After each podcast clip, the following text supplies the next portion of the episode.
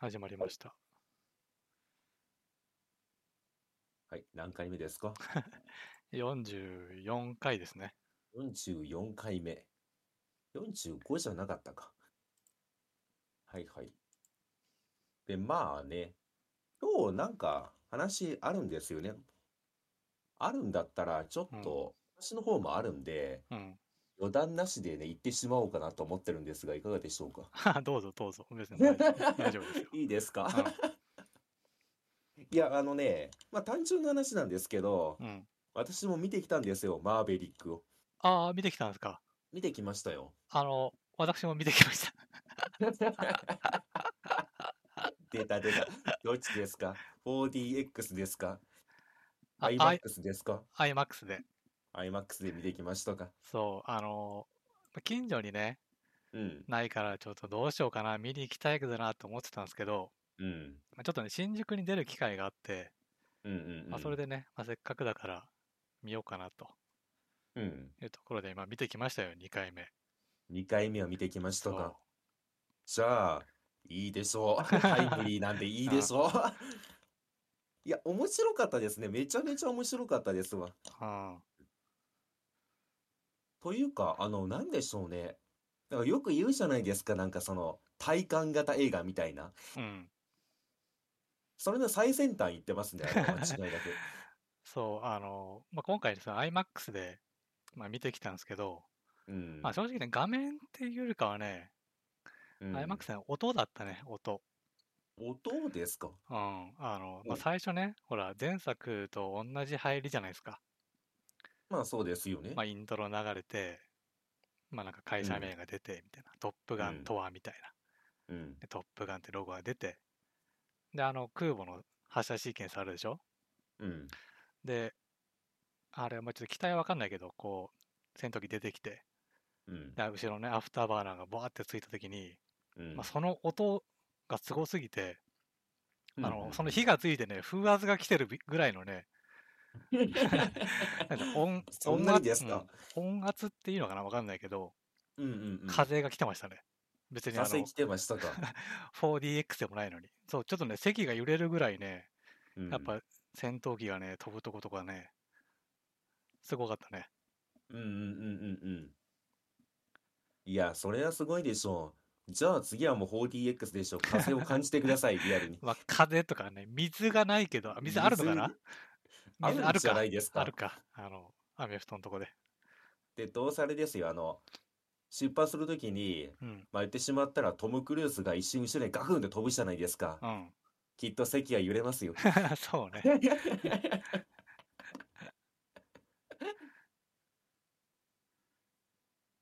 いや、でもね、なんかすごいなと思ったのは、うん。今回私もパンフレット買って、うん。あの、読んだんですけどう、ん。やっぱり今回そのトム・クルーズがすごい大事にしてた部分が、うん。体験っていう部分っうん。ていうのをすごく大事にしてるって書いてたんですよね。うん。まあ多分これは映画としてというよりは、まあ自分がその体験したものをちゃんと伝えようってことだと思うんですよね。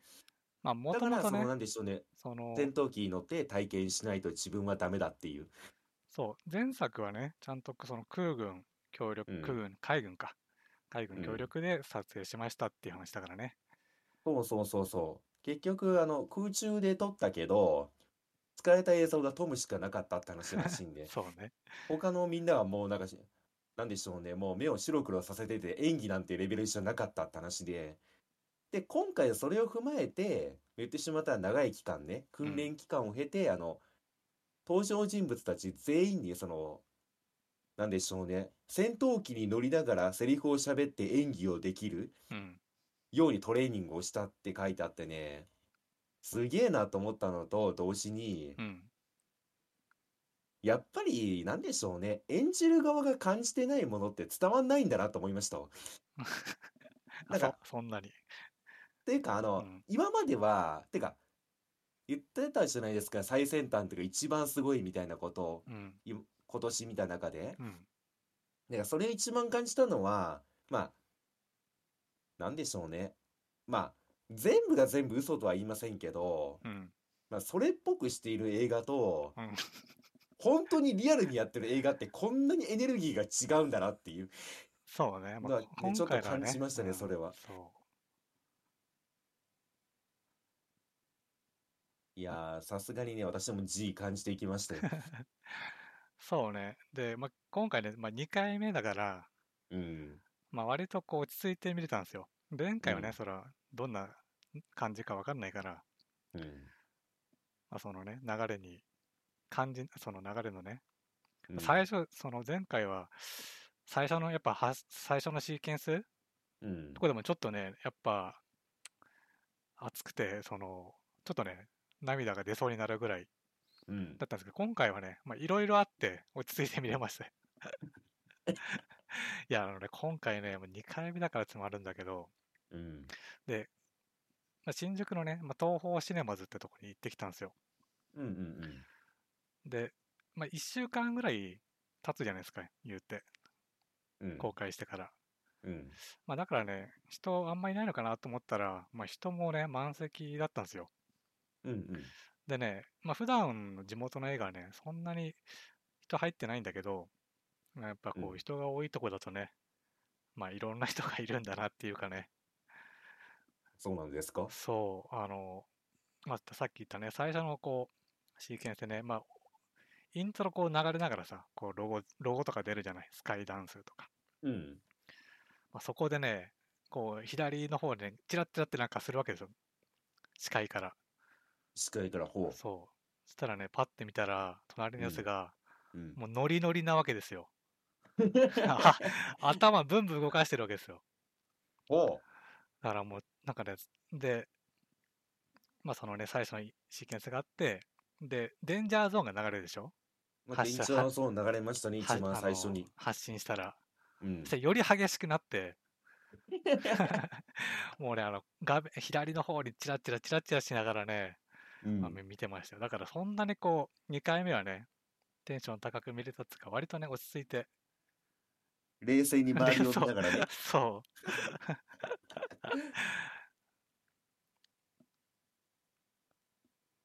うんうんまあ1回目は圧倒されてしまいますからねあの映画はうん。いやーうんそうっすねそう。で、なんかまあ前、前回ね、その、まあ例としてね、あの、ミッションの中のこう、急上昇するみたいなうんところをまあ軽くね、話したけど、うんまあ今回みたいにやっぱ一番こう、なんだろうね、見てて息を止めちゃうというか、うんやっぱシーンはね、あそこでしたね、あの、途中でさ、トムがさ、あの、教官から外されるじゃないですか。あそういうされましたねそう。まああなたね、こうミッションの達成をね、こう、うん教えてるんじゃなくて失敗を教えてるみたいな。失敗させようとしてるみたいな。で、そこであの、あの、女性の人にね、まあ、よしよしってされて、うんで、教官が変わるじゃないですか。うんで、その新しい教官はね、4分でこう達成しましょうみたいな。ちょっと緩め、緩めのねねそうそう。そこでこう、トムがね、勝手に飛行機に乗ってくるわけじゃないですか。うんあそこから始まって、その、それを達成するまでの、まあ、シーケンスはね、まあ割とね、ずっとノンストップだし、うんあそこはやっぱ緊張感というか、あそこが一番 G をね、感じましたね。いやあそこはすごすぎますからねうん。2分15秒そう、2分15秒。半練2習分あの普通にトレーニングしてたら2分30秒でやってたのに、うん俺なら2分15秒でいけるって言ってだからか教官たちは言ってしまったらそんな現実的じゃないって言ってたんですよねうん。だからその作戦は無理だってなって私たちが考えたこの4分の作戦うん。ただ生存率はめちゃめちゃ落ちるっていう作戦を考えてくるんですよねそうね。でもそれでもワンチャン生き残るからまあこれで頑張ろうって言った時に、まあ、トムがね勝手に飛び立って、うん。じゃあシーケンスを開始するって言って目標タイムは2分15秒だって そう、4分。4分ってとこからね、表示が2分15秒に切り替わってね。いや、かっこよかったね、あそこはね。あれはめちゃめちゃかっこいいですよねう生徒たちには2分30秒でやれって言ってたんですけどん。うん。できるってことを証明するために自分が2分15秒で達成するっていう、そう。だからあそこは本当ね、かっこよかったし、うんずっとね、あの、やりっぱ、あの、乗りっぱなしのシーケンスだから、うんちょっとね、やっぱすごかったね、改めて見ても。うんうんで、まあ結果ね、うん あの、お前が隊長になるんかいっていうね、まあそうなんですよね。ごやっぱ悟空でしたみたいな。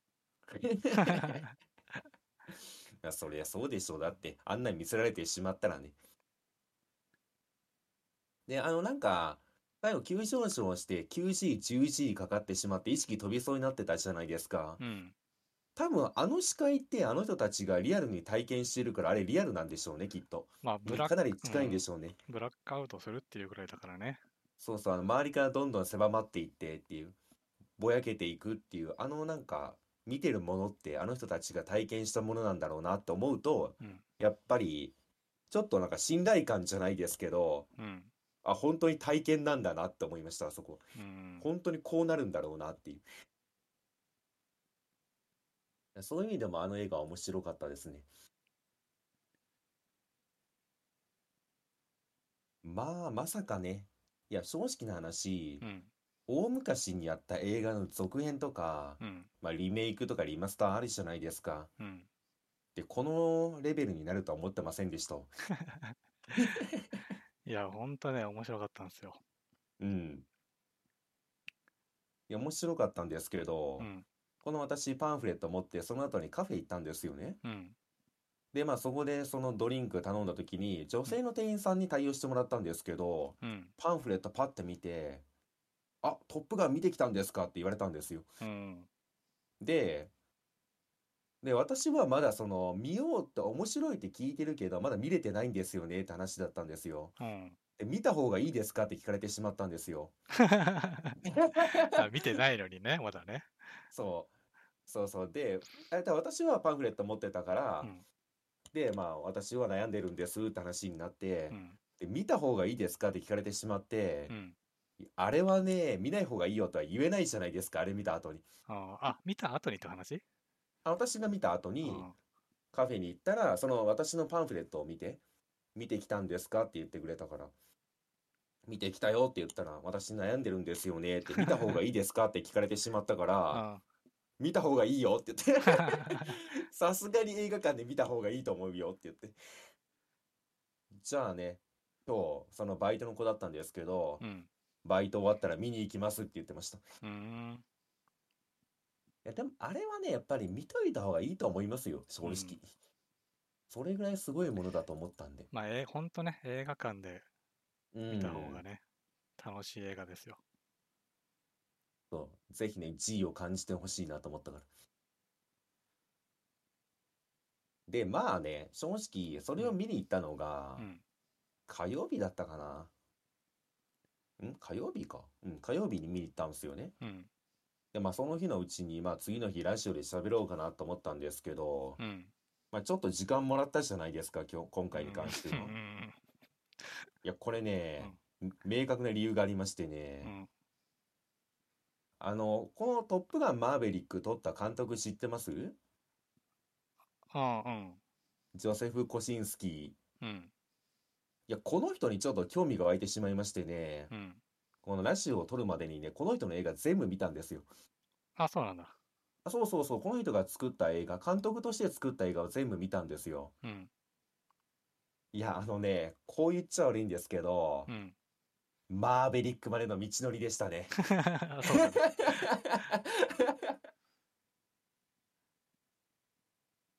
まあ、一作目がね、トロンレガシーなんですよ。あのトロンの続編だったんですよね。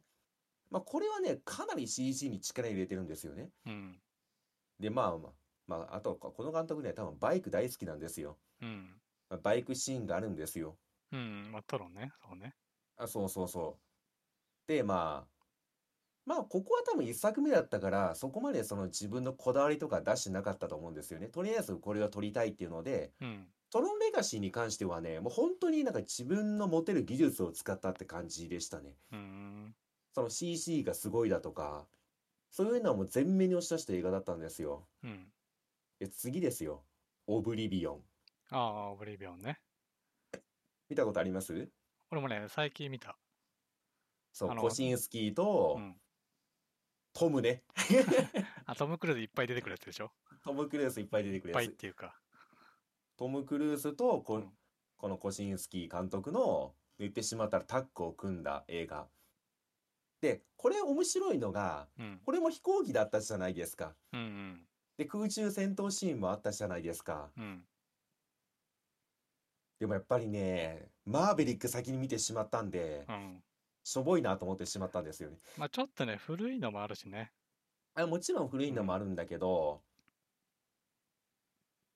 うん、そこはね、やっぱり比べたときに、あ、進化してんだなと思いました。うんうん。で、もちろんこのオブリビオンでまや学んだ部分うん。でも多分なんか、今回結構活かしてるんだろうなっていう、カメラワークとかも結構似通ってるというか、まあ、修正してる部分がなんか目立ったんで、うん。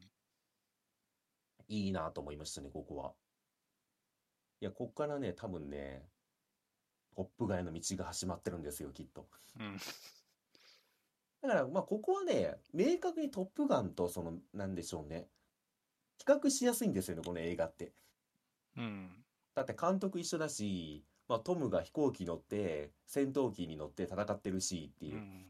でね、ああ、いいなと思ったんですよ。うん。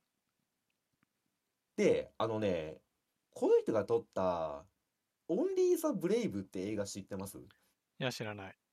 や、これね、本当に何も検索しないでほしいんですけどう、ん。これ、ちょっと見てほしいかもしれないですあ、ね。めちゃめちゃ面白い。っていうか多分ここが、あの、さっきが飛行機だったじゃないですか。うん。ここがなんかその、なんでしょうね。トップガンマーベリックに、と、のような道だとしたら多分ね、脚本の部分なんですよね。うん。脚本とかヒューマンドラマの見せ方の部分を多分ここですげえ学んだんだろうなっていう映画ですね。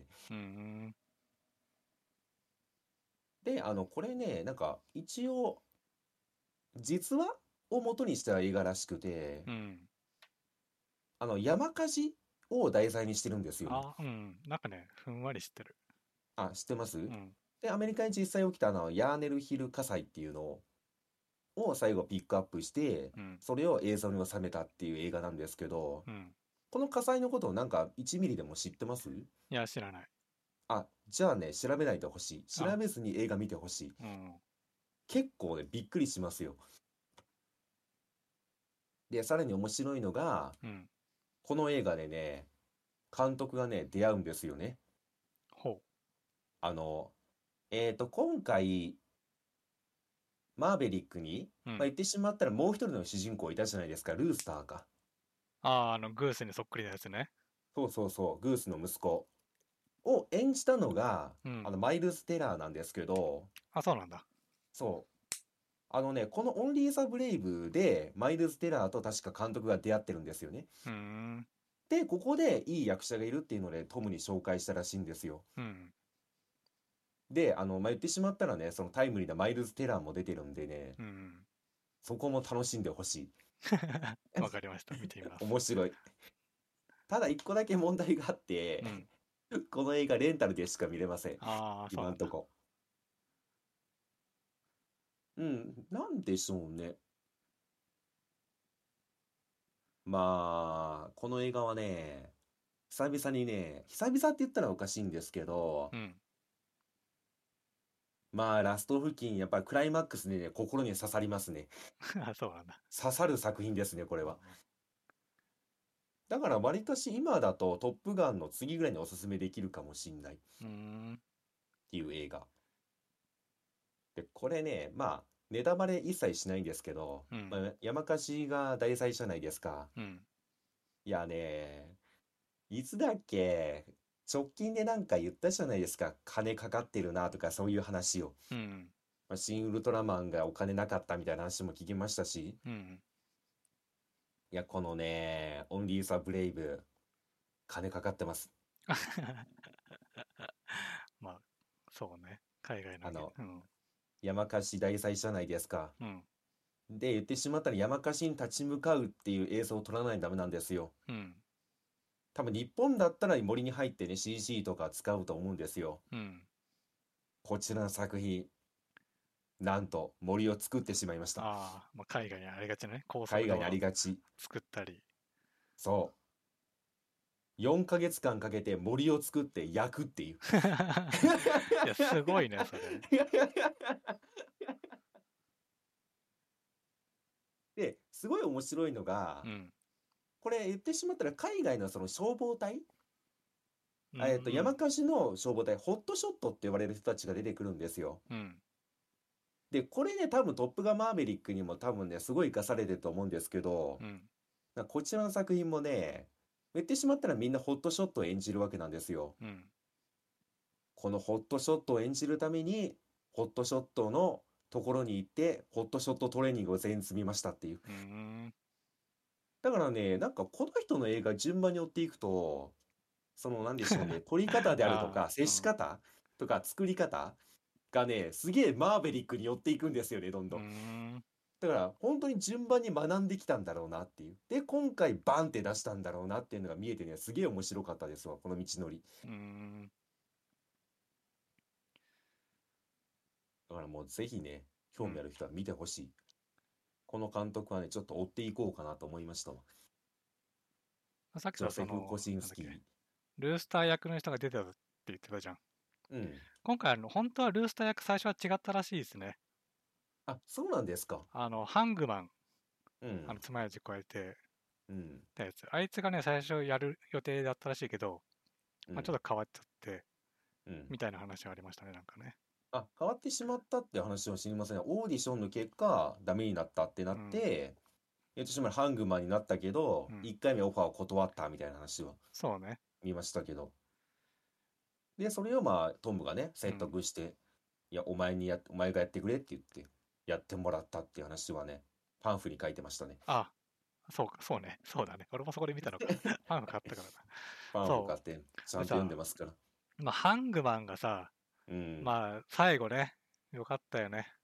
まあ、よかったですよね。うんでねそう今回ね、やっぱり2回目見て、見たから、割と、なんだろうね、ちょっと落ち着いて見れたのもあって、うんこう1回目気づかなかったというか、なんかあんまりこう思い当たんなかったようなところがね、まあ、うん割と見えてきてですね、うん。まあ例えばさ、さっき言った、は最後ハングマンに助けられるじゃないですか。うん。で、こう、覚えてますか？あの、助けられた後、うん。ハングマン、機内アナウンスみたいな喋りをするの覚えてますか？ああ、しましたね。あの、シートベルト閉めてみたいな。閉めてお気をつけて。みたいな。あれもね、なんか、まあ、た単純にね、生かした演出だなぐらいに思ってたんだけど、うん。まあ、こう改めて見ると、うん。なんていうのかな、まあ、あの映画自体がさ、うん。最初こう発射して、うん。あの、最後空母に戻って終わる映画じゃないですか。うん。まあだからね、この映画自体をね、こう、フライト体験的なうん。ものとして、あの、最後ね、要は飛行機さ、あの、着陸する前にあのアナウンス流れるじゃないですか。うん。まあ、そういう感じでやってんのかなとか、うん。うん。ちょっとね、こう、洒落たうん。感じ。しかもそこでさ、なんていうのかな。まあ、ハングマンがね、うん。言いそうじゃない、ああいうの。まあ、言えそうですよねまあ、ちょっと皮肉というか、なんというか。だそこもね、やっぱちゃんと合ってるのもね、なんか、うん。脚本うまいなとかうん。うん。見ながら。いや、脚本はめちゃめちゃうまいですね、あれは。うんいや、だ、でね、えっなと、うん。今回その字幕で見たのもあるし、うん結構海外の人が来てて、うん。でね、1回目見た時よりも割とね、こう、リアクションが大きかったんですよ。うん。笑いというか。うん。で、例えばさ、あの、最後、まあ、ミッションがね、まあう、あのマーベリックが撃墜されるじゃないですか、最後。うん。で、まあ、不時着人が脱出して、で、ルースターが助けに来るでしょ？うん。でルースターも撃墜されるじゃないですか。うん。で、トムがね、そのルースターのところに走っていったら、うんちょっと揉めるでしょ？揉めましたね。そう。まあ、そこでね、結構大きな笑いが起きてて、うん。で、なんかね、これも最初見たときはね、まあ確かにちょっと変な、こっからはね、あの、またもう一悶茶があるんだな、みたいに見てたけど、うん。こう改めて見ると、やっぱミッション、その前のミッションってさ、まあそこもずっと緊張でしょ？うん。で緊張、緊張できてて、ミッション達成したけど、そっから、あの、脱出劇が始まるわけじゃないですか。ミまあサイルでましたよねそう。そっうんからまた緊張じゃない。うん。で、そこでそう、あの、一回休憩を挟むためになんかこう笑い入れてきたんだなとか、うんうんでまたその F14 のさ、うん。まあいいくだりがあるわけじゃないですか。うん。F14 の下りは、あれはずるいでしょ、もう。トムとルースターが乗って F14 で逃げるのはずるいでしょ、もまあ、F14 自体にはね、う。うん。乗るんだろうなっていうのはあるじゃない。うんまあね。まあ、やるでしょうとも思ってたし、うん。なんかあの、最初、敵の基地をうんこう、紹介してくれるときに、こう、古いなんか機体があるみたいなうん。くだりもあるし、まあ、乗るんだろうなって思ったけど、うん。まあ、あの、グースのね、息子と乗るというか、まあ、グースと乗ってるようなもんじゃない、あれ。そうよ。だからね、言ってしまったら、マーベリックとグースで F14 でしょ、あれはだって。いや、そりゃファン喜ぶよ。あそこはずるいなと思いましたもん、本当に。だけど今回はね、あの、緊緊急脱出はね、うんまあ、。しないというね。せずに、そう、せずに済んだという。まあ、マ親ルチバースですよ。て緊急脱出はまともにできないっていう。そうだ、その辺もあってね、なんか、脚本が本当良かったね。あれはね、うまいですわ。うん。やってることはすげえ王道なんですけどね。うん。ただ見せ方一つでここまで変わんのかっていう。そう、でテンポ、もなんかテ、ンポとか、まあそういうものかな。最初ね、その、ルースターで乗った時に、あの、うん緊急脱出やるのかなってちょっと思ったのよ。うん。やったけど知らなかったみたいな。うん。まあ、実際にあの、第5世代に追われてるからさ、うん。まあ、危ないわけじゃないですか。うん。飛ぶのかなと思ったら飛ばなかったですね。な飛びませんでしたね。あーで、ハングマがね、助けに来てくれると。うん。なんかね、その辺もよかったよね。その、今回さ、さっき言ったその、お前が出るんかいじゃない。トム・クルーズが来ちゃううん。主役になっちゃうというか、もう主役なんだけど、うん。途中からね、完全に主役になっちゃうくだりで、うん。やっぱさ、こう、ちょっと嫌じゃん。その、おじが急にやっぱ主役になるのって。まあね。結局、悟空なんかいじゃん。うんうんまあ、だけどね、ちゃんとこう、次のね、世代にこう活躍させて終わるというか、うん。うん。その辺もね、良かったですね。なんか、ロッキー・ザ・ファイナルをね、ちょっと思い出すような感じでしたね。まあ、ロッキー見てないんで知りませんけど、そ、そこはまあ存じ上げませんが。うんあとね、そうだね、2回目で思ったのは、最初、あの、マッハ10うん。云々の下りで、まあ、あの、地上に落ちて帰ってくるわけじゃないですか。うん。で、教会になんかいろいろ文句言われるでしょ？うん。その時に、あの、トムは、全然こう、昇進も断ってるし、みたいな。うん。ずっと大差だね、みたいな。うん。その時にトムが何て言ったか覚えてますか？オムが言ったのは、え？あの、この世の謎ですって言ったんですよ。だからこれなんか、まあ確かにそのキャラクターとしてもそうなんだけど、うん。なんかトム・クルーズ自体もそうじゃない。まあ変わってなくはないんだけど、うんやっぱ60近くにして異常に若いじゃない。うんうんそれも含めてトムに、その若さはなんだねって言われて、うん。うん。いや、謎ですってトムに言わせるのはちょっと面白かったですね。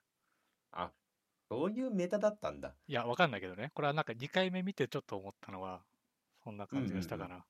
そこともかかけてるというか、いまだにあこう、り得るかもうんしんない。一戦でやってる。しかも、途中さ、あのラグビーの下りでもさ、うん。めちゃめちゃムキムキだったじゃないですか。ムキムキでしたね。で、今回、あの、前、なんだっけ、前回、あの、教官、女性の教官だった人が、まあ、普通におばちゃんになってるから、うんま。あ、オファーもなかったですみたいなうん。くだりもあって、まあ、普通そうなるじゃないですか。うん。でもまあね、わやっぱりトム・クルーズ異常に若いから、まあその辺もね、こう言わせてるのは、ちょっと面白かったですね。いやー、ああいうね、俳優メタはずるいですよう。ん。これね、スタローンとかね、シュワルツェネッカーがよく使うんですけどね、うん映画内で。そろそろ年かなとか言って。戦いながら。いや そりゃそうだろっていう。だからエクスペンタブルスでね、最後、ススタローンとシュワちゃんがね、最後はお互いね、お互い年だなって言って、そろそろ引退するかって言って、やりとりがあるんで。うんまあ、ああいうのはね、やっぱりほっこりするし、いい箸休めにはなりますよね、きっと。うんでも今回はそれはなんか私気づきませんでしたね。あまあね確かに言われてみたららね、そうかもしれんと思ったけど。まあ1回目はね別になんか面白いネタだなぐらいは思ってたんだけど、うん。まあ、2回目見見るとねなんかそんな感じがしたというか、まあ変わってませんからうね、ん、トム。何も変わってませんでしたからね。それはみんなが思いやんなその謎は、まあね、うん、それをこうトム・クルーズに言わせるのがねちょっと面白かったですね。昔のトムを見てるトム変わってませんでしたからね。でも今回なんか最近の映画の中では一番トムをうん。なんかおじおじ化してましたね。そうですね。確かにどっちかというのが若々しいというか若作りというか、うん。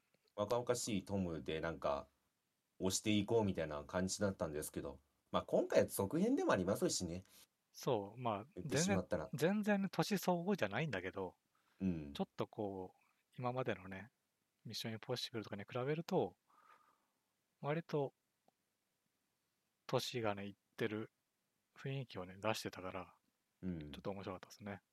うんうん。割となんだろう白髪のひげがこうピカピカしてたりとか。うん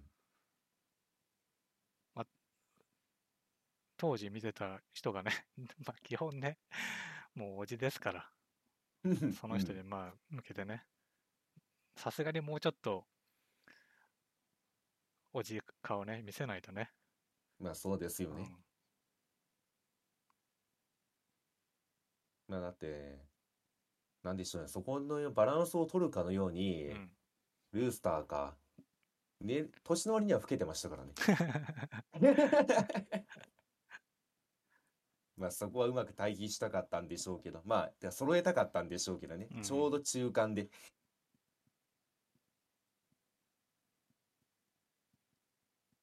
うんうんうん。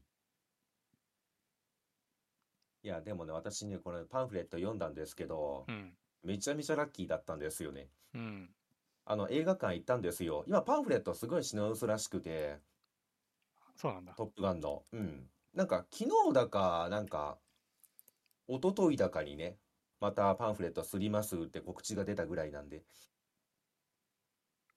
で、私ね、これ映画館行ったんですよ。うんで、入る前にねパンフレット買おうと思ったんですよね。うんで、パンフレットコーナー行ったら完売って書いてあったんですよ。うんで、うわ、マジかと思って映画まあ見たわけなんですよねう。んで、映画館ってか映画見終わってスクリーンから出てう、んワンチャンと思って覗いたらね、在庫入ってたんですよね。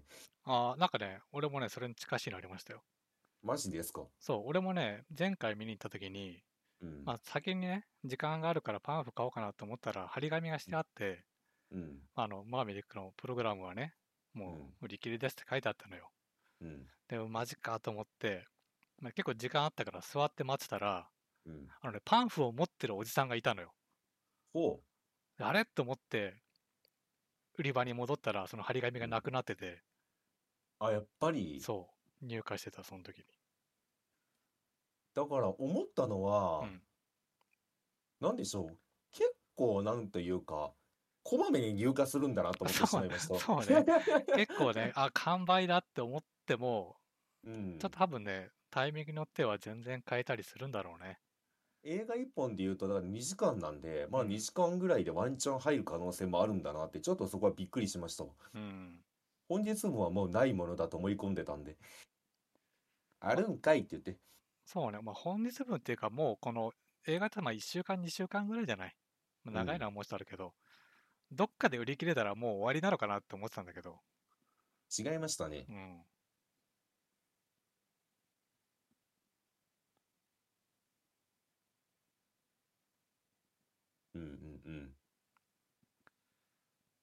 で、で、えっとね、今回この映画見たじゃないですか、いろんな映画、まあ見たんですけど、トップガンもそうなんですけど、うん。これちょっと今から悲しい話を始めてもいいですか？どうぞ。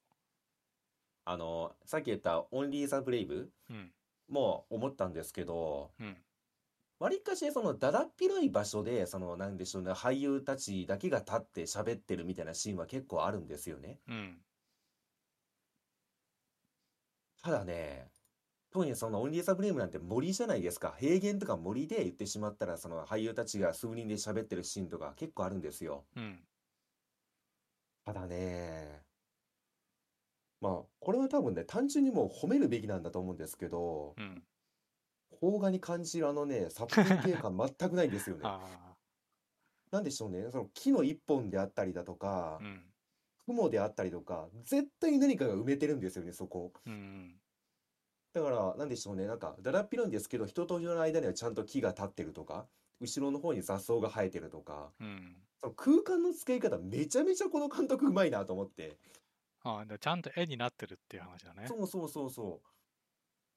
だだっ広い場所で喋ってるだけなのに、背景見た時に隙間がないんですよね。うん。っていうのはね、もうなんかね、すげえダイレクトに感じてしまって、うん。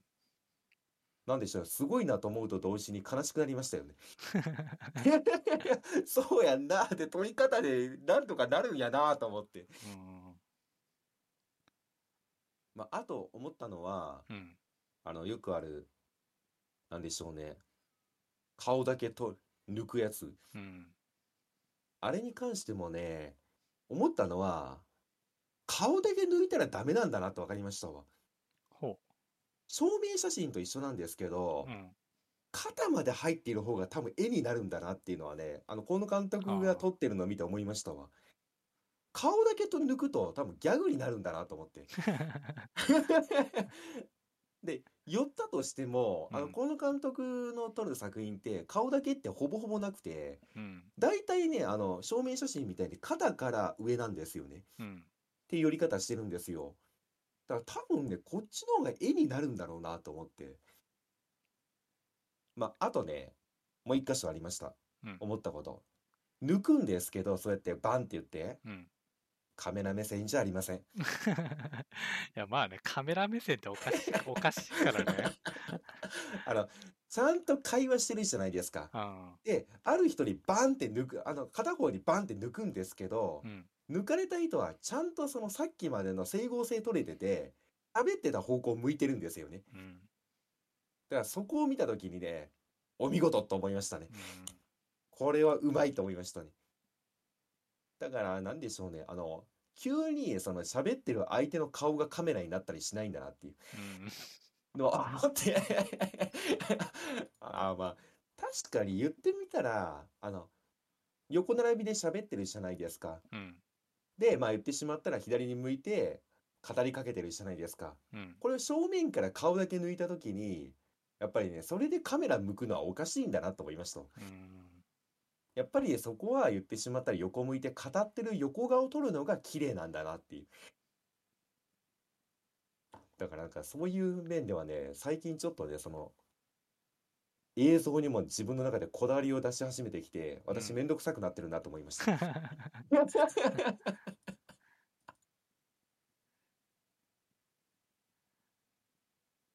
いや、でもやっぱり感じますよ。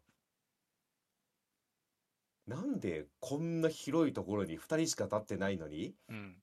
寂しくないんだろうなっていう。ああ、まあそうね。うん、すごいな、絵になるんだな、一枚のっていう。で、多分、その撮るために、後ろの草木一本であろうとこだわってるだろうしう、ん。やっぱりそこはね、プロフェッショナルだなと思いました、本当に。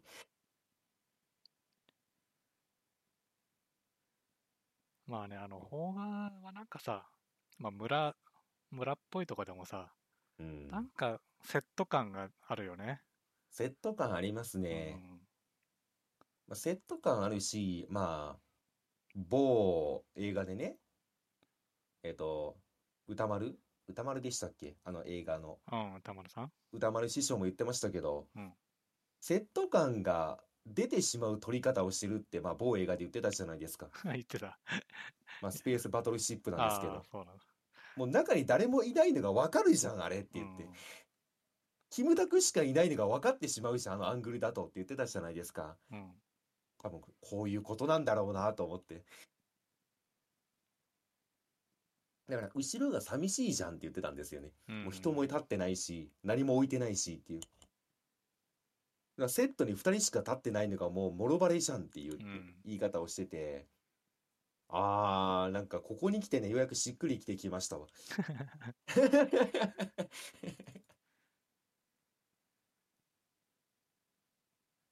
まあ、歌丸師匠と、まあ、あとはね、じいさんがすぐになんかね、ちょっかい出してくるから、映像に関して。まあ、徐々にはね、まあう、ん。正直ね、まあ、み他の人に比べたら私なんでまだ見始めたばっかりなんでペーペーなんですけど、なんかそういう違いが分かってきたのはなんかね、ちょっと自分の中でも面白いなと思いました。うん。いいんじゃないやっですか。ぱりいっぱい映画見てきた甲斐があったというか、見てくるとやっぱり無意識のうちにまあ超えるんだなっていうのは思いました。うん。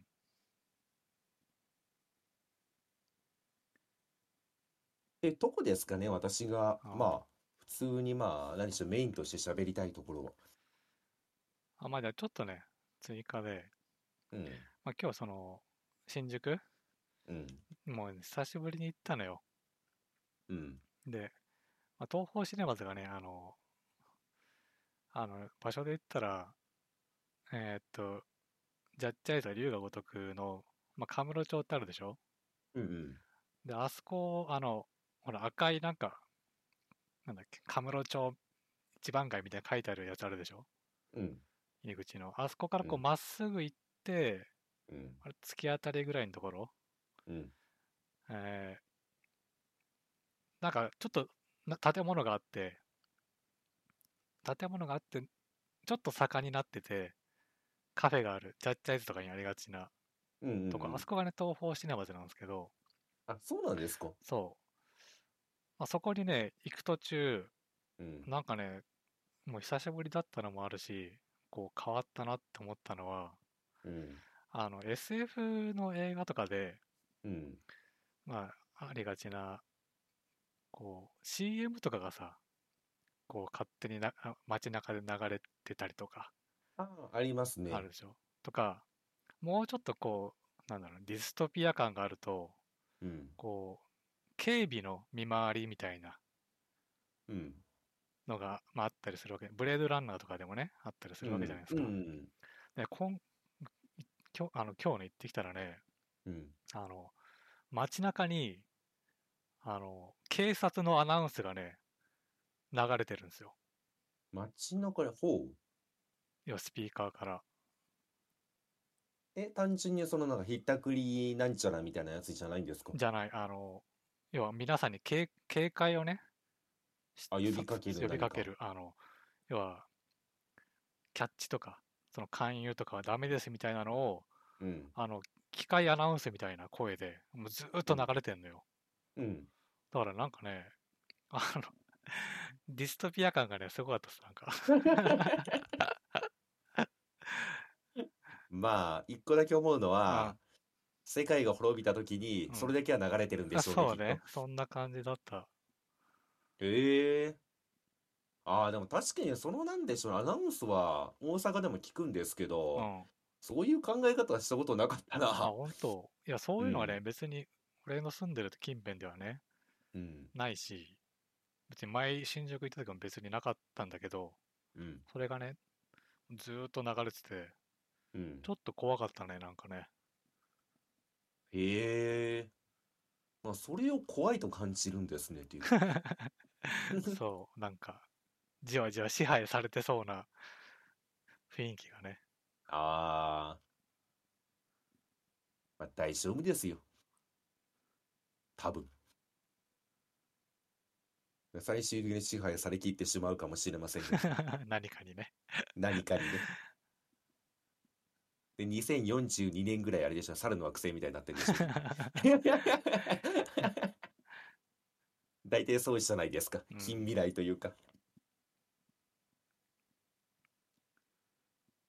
まあそんなえーとこかな。まあね。まあ、あとまだ時間あるんだったら私がサッカー談義でもしますけど。ああ、どうぞどうぞ。俺もね、さっきからちょっと、う、しましょうん話があるから。あ、マジですか。うん。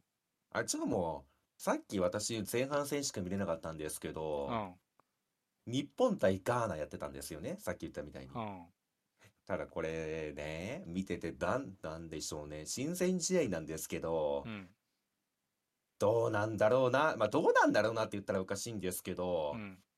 ちょっと見方がね、違ったんですよね、今回の大会は。ほあの、前回もブラジル戦は、まあ、言ってしまったら、ブラジルってものがピックアップされすぎたんですよね。う。ほだからそんな目立たなかったんですけどう。う、ん。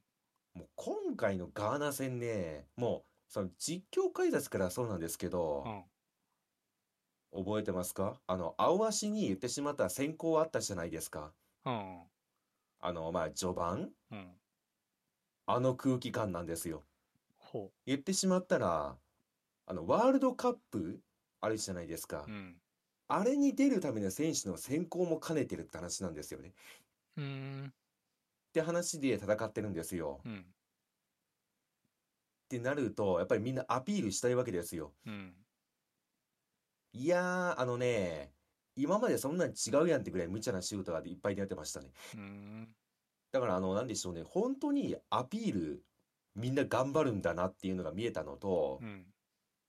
あのね、これね、さすがにね、やめてあげてよってなった話があって、うん。まあ、フリーキックもらったんですよね。うん。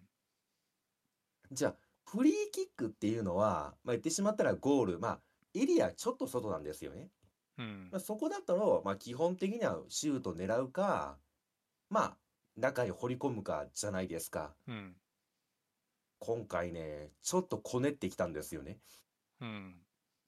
言ってしまったらフリーキックだけど、ショートパス入れて、えっと、それを戻してもらって3人目が蹴るってことをやろうとしたんですよね。うん。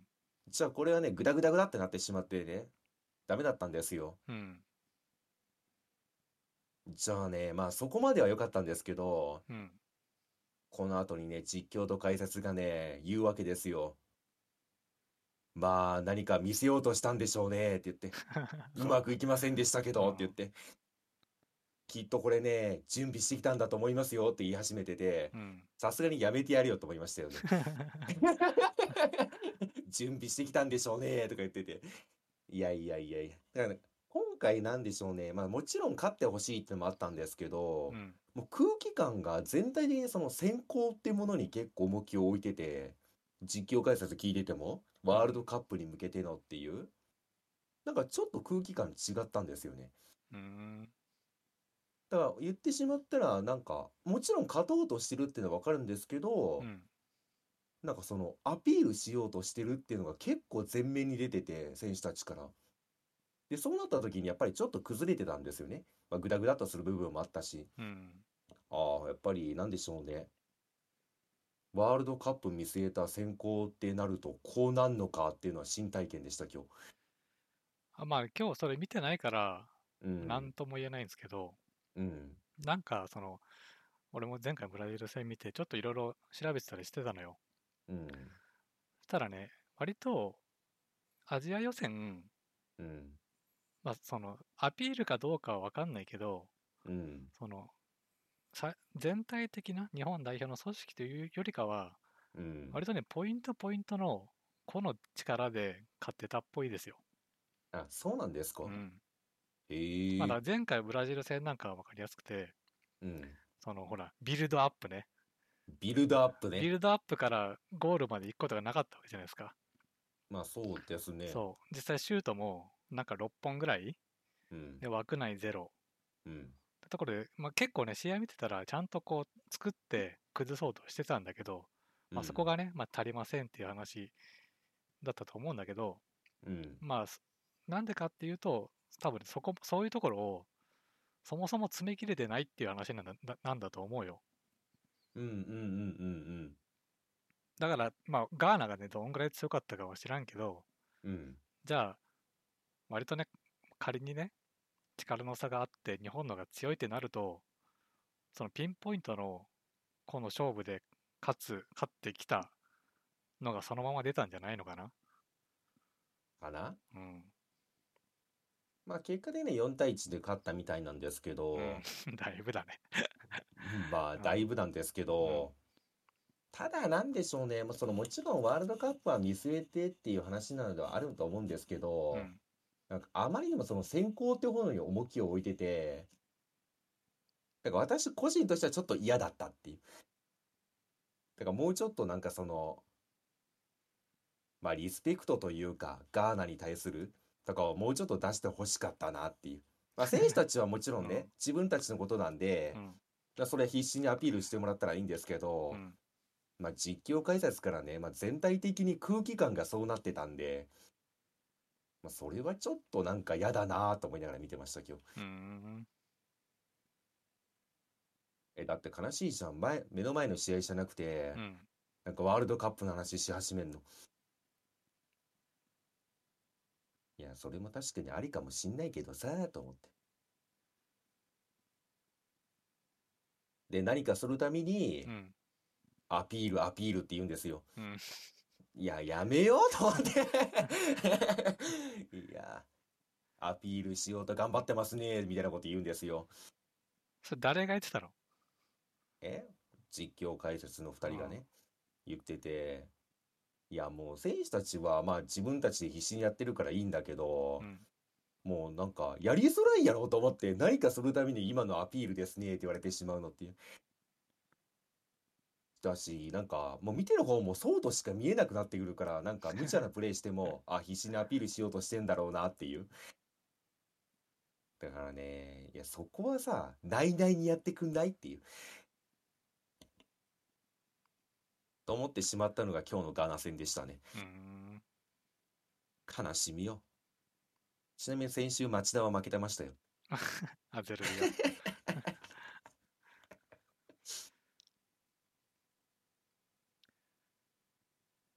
まあ今ね、J リーグが止まっちゃってるんで、ア。うん。まあ正直あんまり見れてないんですけど。いやー、久々にこんなね、真面目にサッカー見てますわ。うん。で今、まあ順番に、まだ全然選手の名前覚えられてないんですけどう、ん。今一押しの選手はやっぱりね、田中碧かな。あ、そうなんだ。田中碧って知ってます？いや、名前はね、知ってるけど。ああ、知ってますか。うんいや、ミッドフィルダーなんですけど、うん。結構シュート力あって、うん。決定力があるというか、ゴールに貪欲でプレー見てて面白いですね。まあ今後も多分見てるとね、どんどん覚えていけると思うんで、また面白い選手がね、見つかったら私がね、名前出していきますわ。そうだ。この前そのブラジル戦見てて、うん。あの、原口元気って言ったでしょ？うん。原口元気知ってる？いや、名前だけですね。名前だけ。そう、俺がね、見てた、最初見てたのは、確かね、えっと、浦和かな？うん。浦和で17歳とかで J1 デビューしたのよ。うん。だで、その時で細細だったの。うんうんうんうんうん。まあ、高校生だし、多分その中でもさらに細いのかな？ぐらいの感じで、それが17歳とかで、で、この前見たらもう30歳ぐらいになってんのよ。でもびっくりして、あ、もうそんな経ったと思って。まあそうなってしまいますよね。うんだからそこの間は多分全く追ってなかったんだろうなとかうんうんうん。思いつつ。でね、ちょっとね、えー最近ね、あの、YouTube をね、まあ見始めまして、YouTube、あ、誰の YouTube ですか？まあそれなんですよね。おわ。あの、前にね、こう、ほら、VTuber がね、うん。まあ流行、流行ってるみたいな話で、うん。まあ気にはなるじゃないですか。まあね、まあみそういう話が出てくるとね。だから、あの、なんかね、こう、おすすめの VTuber いるみたいな。うん。おっぱい大きいのがいいな、なんつって。うん。たら、なんとかががいいよ、なんて言われたわけじゃないですか。まあ言ってましたね。そうそう。で、まあ見とくよ、っつって、うん。まあ結果見てないんですよ。まあでしょうね。だと思いましたよ。絶対見ないんだろうなと思って。いや、もう忘れ忘れてたんだけど、うんまあそそうそんぐらいねこういわゆる YouTuber 的な You- YouTube の動画ってうんまあその流行ってるからって感じで俺やっぱ見れないんですよその形から入れないんですよ、うんまあ、だからあんま見てなかったんですけどうん。ちょっとね、まあ、初めてと言ってるのかな？YouTuber 的な YouTube の動画がね、うん。まあ、見始めまして。あのね鈴木啓太って知ってる？鈴木啓太？いや知らないですね。まあ元日本日本代表でうん。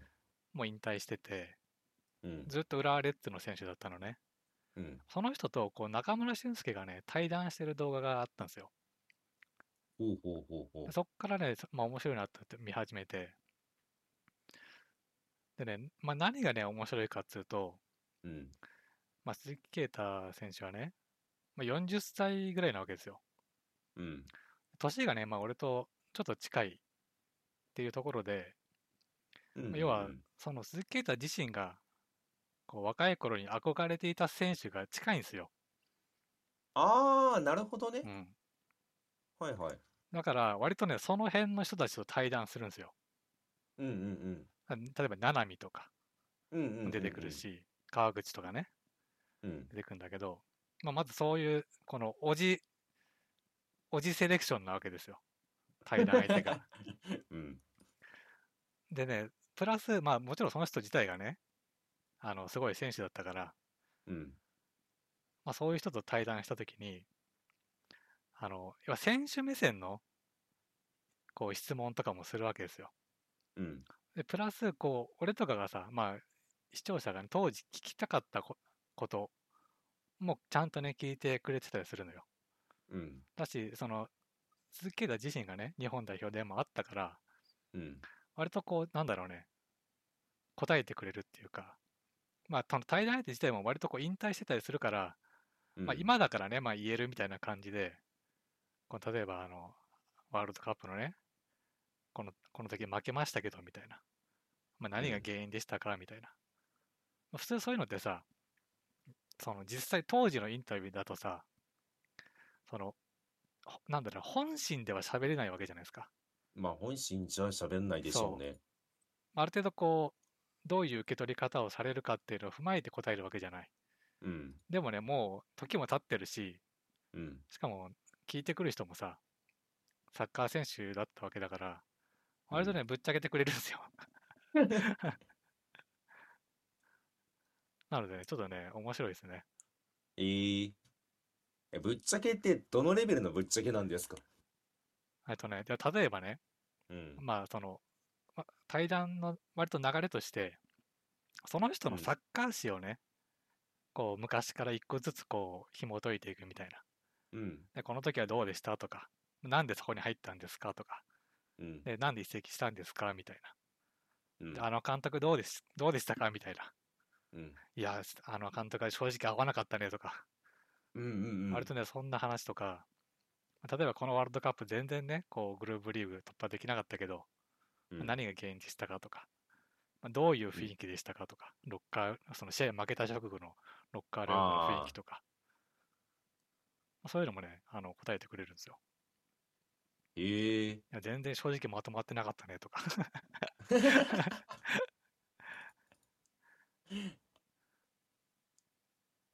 いやだってそのままとまってなかったっていうのはその何でしょう試合前からチームとしてってことですよねきっと、いうん、そうそう。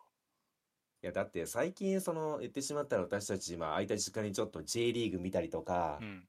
まあ、前回のブラジル戦とかもそうでしたけど、うんまああとあれかアジアカップかとかもあって見てますけど、うん。なんでしょうね。J リーグの方で、まあ、ホームチームでやってる時はなんでしょうね。ビシビシ動いてるけど、うん。やっぱりそのアンダー23とかうん。こう今みたいなその代表として行った時なんでしょうね。そのちょっとぐだるんですよねやっぱりチーム連携が。の見た時にあやっぱりなんでしょうね。長くやってるホームチームの方がやりやすいんだなっていうのはね見ててね一発で分かりましたもんね。うんうん。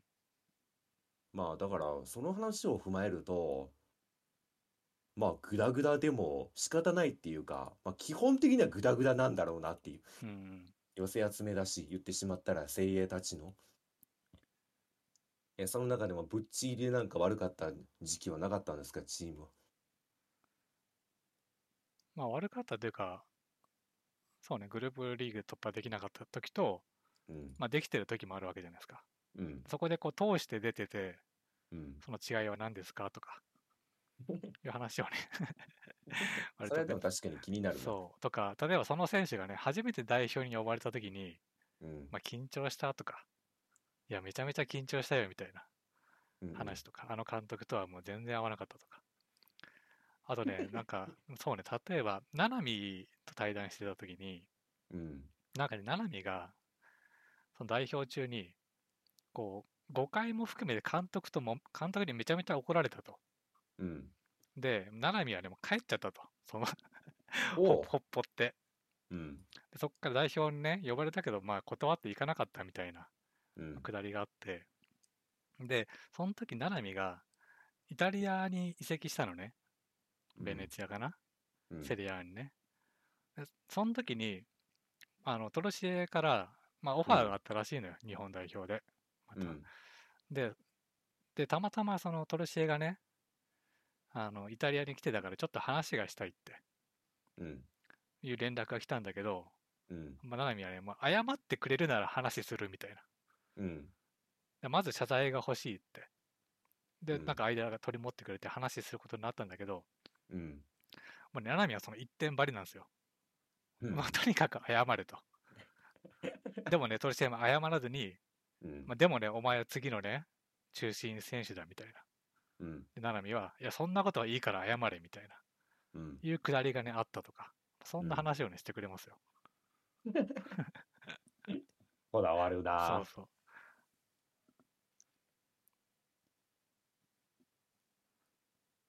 まあ、そう今ってでもなんかそういう選手とか、うん。言ってしまったら野球もそうじゃないですか。野球選手が何人か引退した人たちが今 YouTuber になってるとか、うん。あるじゃないですか。やっうん。ぱり当時見えなかった部分が見えるのはすごい面白いですよね。そ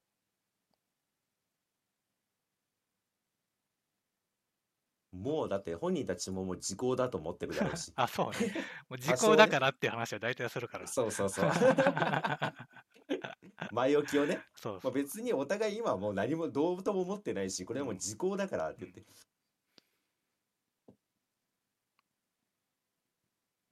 ああ、でもそういう話は確かにね、聞いてる方はまあ面白いですよね、きっと。そう。だし、ちょうどね、自分が中学とか高校とかで、こう、好きだ、好きというかね、スターだった選手ですから、うん。まあ、そこがね、ちょうど今になって、こう、YouTube の動画になってるとね、まあ、面白いですよ。まあまあまあまあ。今はその選手しかやってないんですか、YouTube を。いやいや、だからその辺のね、年代の引退したし引退した人たちがうんいっ。ぱいやってるんだけど、うん。まあ、特にねこの鈴木啓太チャンネルはね、あの、鈴木啓太自身が多分ね、喋りがすごく丁寧というか、うん。なんか聞き役としてすごい丁寧だから、うんうんあのね、うん面白いですよ。へえ。え、結構あれなんですか？今回日本代表についてとかも喋ってるんですか？ああ、だからい直近だと、あの、原口元気が、と対談してたりとかはあはあはあはあ。するから、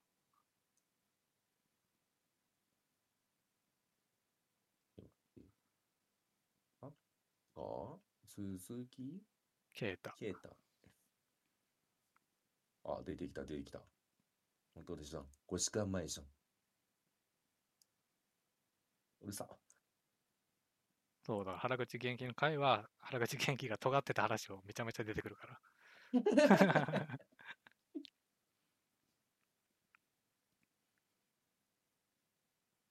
うんうんうん。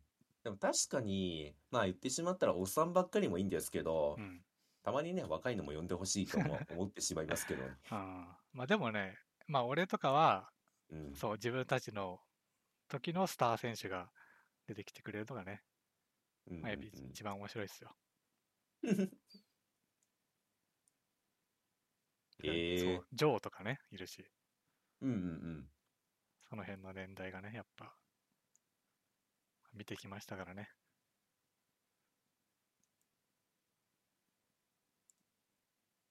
うんうんうん。えー、でも、結構そのなんでしょうね今のサッカーについても喋ってくれるんだったら勉強にもなるしちょっと見てみようかなうん、まあ、入り口としてね、やっぱその対談相手が、なんか自分がね、多少なりとも好きな選手だとね、まあ、入り口としては見やすいんじゃないですかね。ほほうじゃあとうとう G さんも YouTuber としてね YouTuber としてというか、まあ、YouTube を見始めたということそうね。だって、まあ、G さんはもう本当にな、なんか YouTube 見てないんだろうなっていう感じでしたもんね。身内内でも。うん。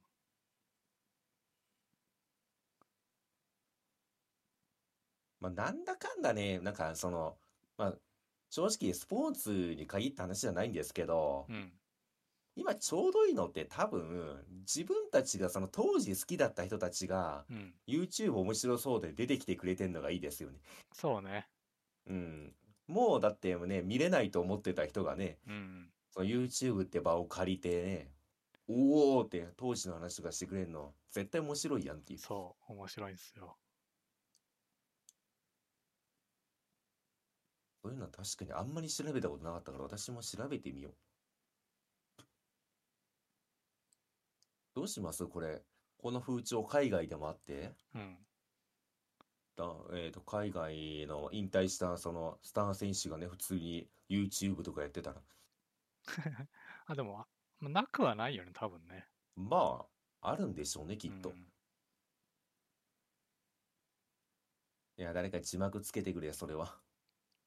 字幕ボタンあるじゃん。どんぐらいの精度かは知らんけど。ダメだよ。字幕ボタン全然ダメですからね。まあ、有志がつけてくれた場合はちゃんとしたね、字幕になりますけど。あの、自動認識はね、もう終わってますよ。基本的には。あそうなんだ。そうそうそう。あ、ちょっと話、まあ、若干それるんですけど、いいですか、どうぞ。いや、その今、その、なんでしょうね。自動字幕って話を思い出したんですけど、うん。昨日だったかな？一昨日だったかな？なんか YouTube からあの倍速？がなくなったらしいですね。え、そうなの？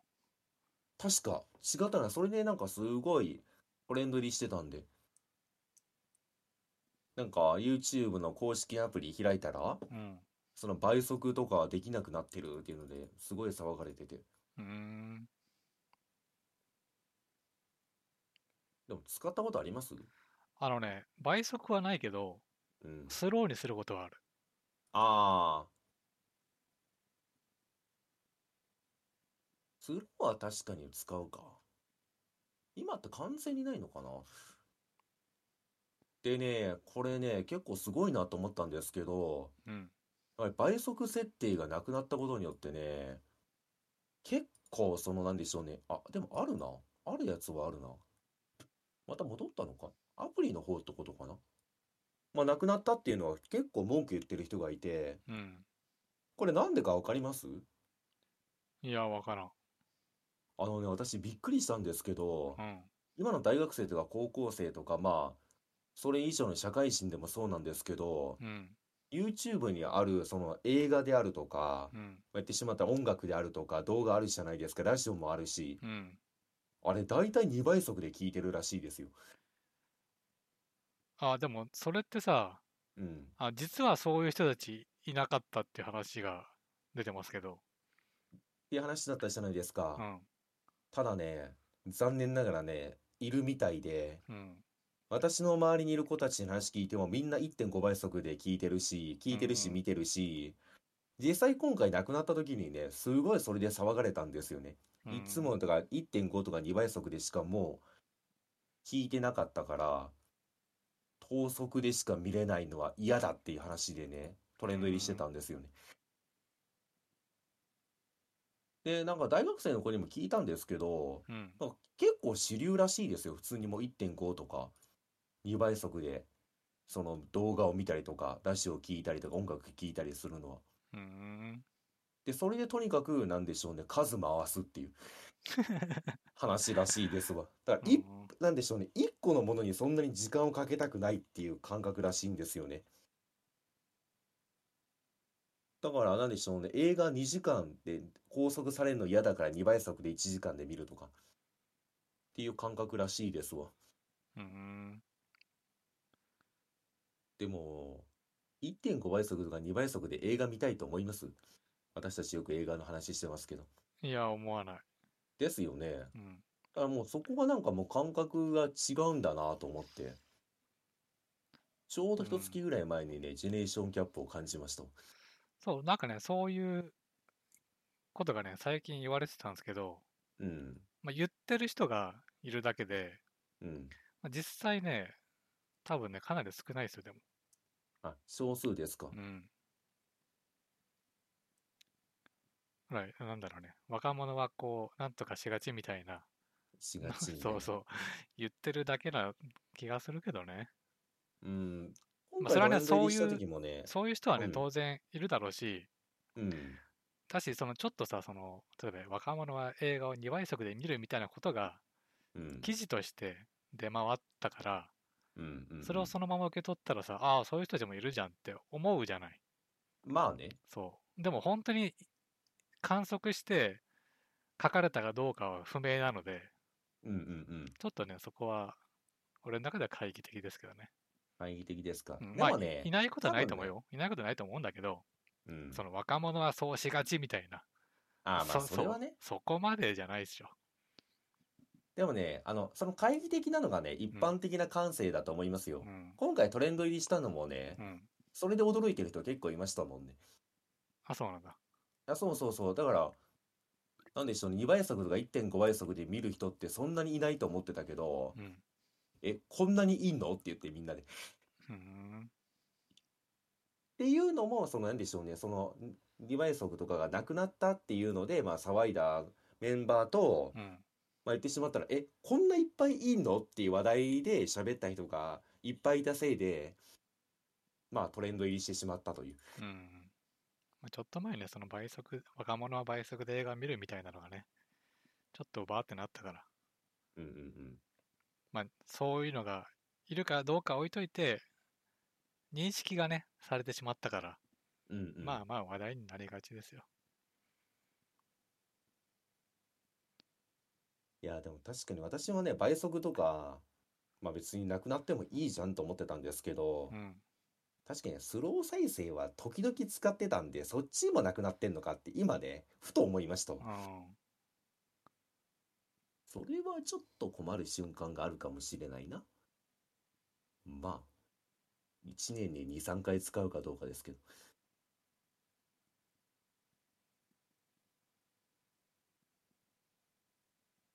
じゃあまあ、どうなんでしょうね。2倍速とかで映画見たらどうなるんでしょうね。てか、むしろ、見たことないからちょっと気になりましたわ、今。まあ、映画自体はないけど、うん。まあ、その、数、数字をね、いじってやることはたまにあるんですけど、うん。なんかね、ちょっとこう、気持ち悪いなって思ったのは、うん。まあ、2倍速でまあ仮に見るじゃないですか。うん。そうし、それを1倍速に戻したら、めちゃめちゃ遅く感じるのね。まあ、そうでしょうね。うん。それがね、なんか、なんだろうね。気持ち悪いなと思ったけどね。それ聞いて思ったんですけど、うん。いつもその1.5とか2倍速で映画見てる人ってう、ん。日常会話どうなんでしょうね。ああ、そう、なんかもったりするよね、多分ね。多分そうですよね。で、本人めっちゃ早く喋りそう。まあオタク、オタクを目指すんだったら、じゃあいいんじゃないですか。オタクの早口を目指すんだとしたらありなんじゃないですか。いや、目指さんでし目ょ。指さないの？目指さないでしょ。そもそも、オタクくんもそこを目指したわけじゃねえし。話になってしまうので。っていうのはね、まあちょっとき今なんか話の流れで言ってしまいましたけど、うん。気になった部分でしたね。ぐらいでいいですか？いい時間ですか？そうだね。うん、メモ帳を見てもなんかこれ以上特にって感じだし、まあ私の方も満足しました。じゃあそんな感じですかね。そうですね。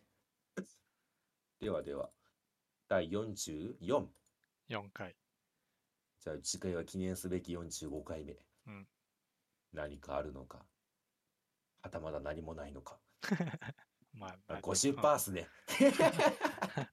まあ、それ言ったら大体50%だから常に。すべてが50%になるんですけど、まあ今のところは多分ね、なんもないかなって感じはしますが、まあまあなんか探しときますわ、また。ちゅうことで、第44 4回。回。今、今完全に頭飛びましたわ。これにて終了でございますと。ではでは、お疲れ様でした。お疲れ様でした。